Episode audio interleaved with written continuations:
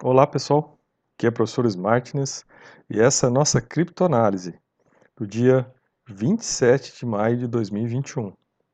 Então, o primeiro gráfico que a gente vê aqui juntos, né pessoal, continua aqui o padrão de baixo volume de negociação. Então, olha só aqui, alguns dias, já terceiro dia que o Bitcoin está com baixo padrão de negociação. Ethereum também, né, baixo padrão. Uh, ADA também aqui, olha só, diminuiu bastante o padrão XRP, Doge, com padrões baixos de negociação. Então isso demonstra que os preços subiram, né, houve, houve a queda, houve a queda aqui, né, que a gente teve no final de semana passado, e os preços subiram e parou, parou a negociação, né? Houve uma recuperação dos preços e ninguém está comprando mais. Né? Então chegou aí os seus 38 mil dólares o Bitcoin e ninguém está comprando mais nada. Quando a gente olha aqui para o gráfico né, de, de medo e, e ganância, né, pessoal, a gente vê que ele está no nível 21, né, de extremo medo.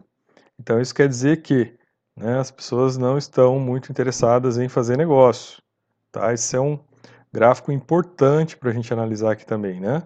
Então é um sentimento do mercado, as pessoas não querem fazer negócio, né? Tá todo mundo olhando, tá vendo o que está acontecendo, né?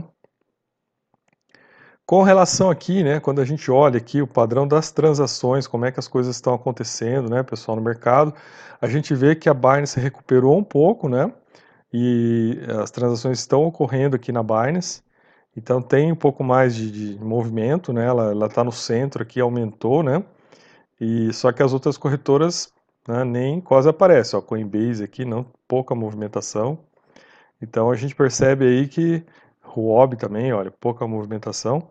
Então a gente percebe que o mercado está parado, né? A Binance deu uma recuperada, mas os demais estão né, paradas. Quando a gente vem aqui para o gráfico, né, da Glassnode, a gente percebe o seguinte. Eu já tinha visto isso, já tinha falado para vocês. Olha só, as carteiras com mais de mil bitcoins, né, das baleias, né, as grandes baleias, os detentores de grande quantidade de Bitcoin, elas pararam de comprar, isso se acentuou, olha só. Elas compraram até o preço recuperar essa faixa de 38 mil dólares e não estão comprando mais. Né? Pararam, olha só a queda né, na compra, elas não estão atuando mais, né? elas pararam de comprar. Enquanto isso, você percebe, olha só, né, a classe média do Bitcoin aqui, né, que tem de 100 a 1000 bitcoins comprando, né? Olha só, comprando loucamente. E quem tem pouco bitcoin aí, né? Menos que 100 bitcoins também, olha, começando a comprar novamente. Então veja, pessoas aqui influenciadas, né, por toda a mídia aí que está, né, tentando, né, empurrar a cotação para cima de novo. Então olhem bem aqui, ó, sardinhas de novo aí, olha aí, comendo barriga, né? Sardinhas de novo entrando na roubada aí. Baleias, né? Já encheram o bucho, saindo e sardinhas aí, olha só, né? Entrando na roubada de novo. E isso se justifica, né? Se a gente vai olhar aqui do, do portal do Bitcoin, notícias que saiu, né? Olha só, baleias compram, né, pessoal? Aproveitam o desespero das sardinhas e compram 3 bilhões de bitcoins. Então aquelas quedas, né, as duas quedas que vieram, foi o momento em que as baleias, que elas já tinham saído lá na alta, gente, né? As, as baleias caíram fora na alta, guardaram dinheiro e agora voltaram comprando, né? E aí compraram 3 bilhões de dólares e aumentaram né, o seu capital aí em Bitcoin. Enquanto isso, né, com certeza esses 3 bilhões de dólares foram perdidos aí pelas pessoas que compraram na alta, que entraram na roubada. E olha aqui o valor médio que elas pagaram, né? De entre 30 e 35 mil dólares.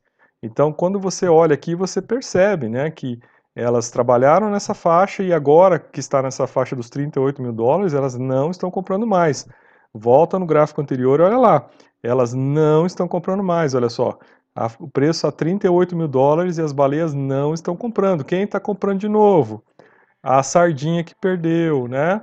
A outra sardinha lá que também está né, tá interessada em perder de novo. Então isso é um problema. Um problema grande, né, pessoal? Porque as pessoas parece que não aprendem, né? Olham as ocorrências e não aprendem, né? Não aprendem com os erros. E aqui, né, pessoal, a gente tem que jogar igual baleia. Né? Você tem que comprar na baixa e vender na alta. Essa é a regra para se formar patrimônio. Se não, pessoal, tá ferrado, vai só perder. E aí, olha só, pessoal, mais uma notícia aqui do portal Bitcoin. Primo rico compra 50 mil bit, né, em Bitcoin durante a queda. Olha aí. Não é, pessoal? Para quem busca aí né, um especialista aí em mercado, que quer a opinião de especialista em mercado, olha aí a hora que ele foi comprar. Ele comprou na queda. Né? Ele não está comprando agora, ele já comprou. Então, se você está pensando em entrar aí, pessoal, cuidado, hein?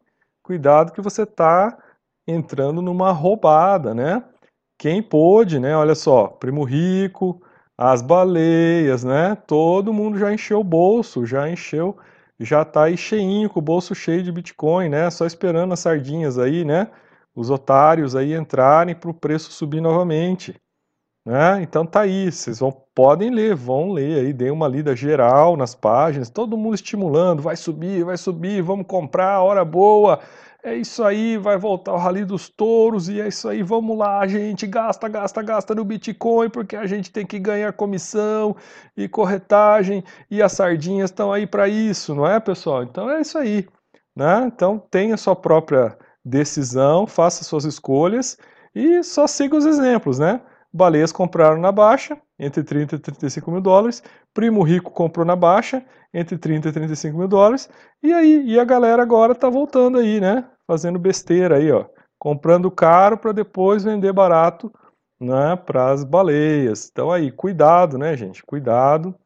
É, não é brincadeira, né? Esse mercado. Mas, veja, não é difícil entender a lógica dele. Né? Nós temos que olhar esses gráficos para a gente entender o que está acontecendo e dentro de um processo contínuo, a gente começar a aprender como é que os movimentos acontecem e a gente né, seguir os movimentos das baleias. Comprar na baixa, vender na alta.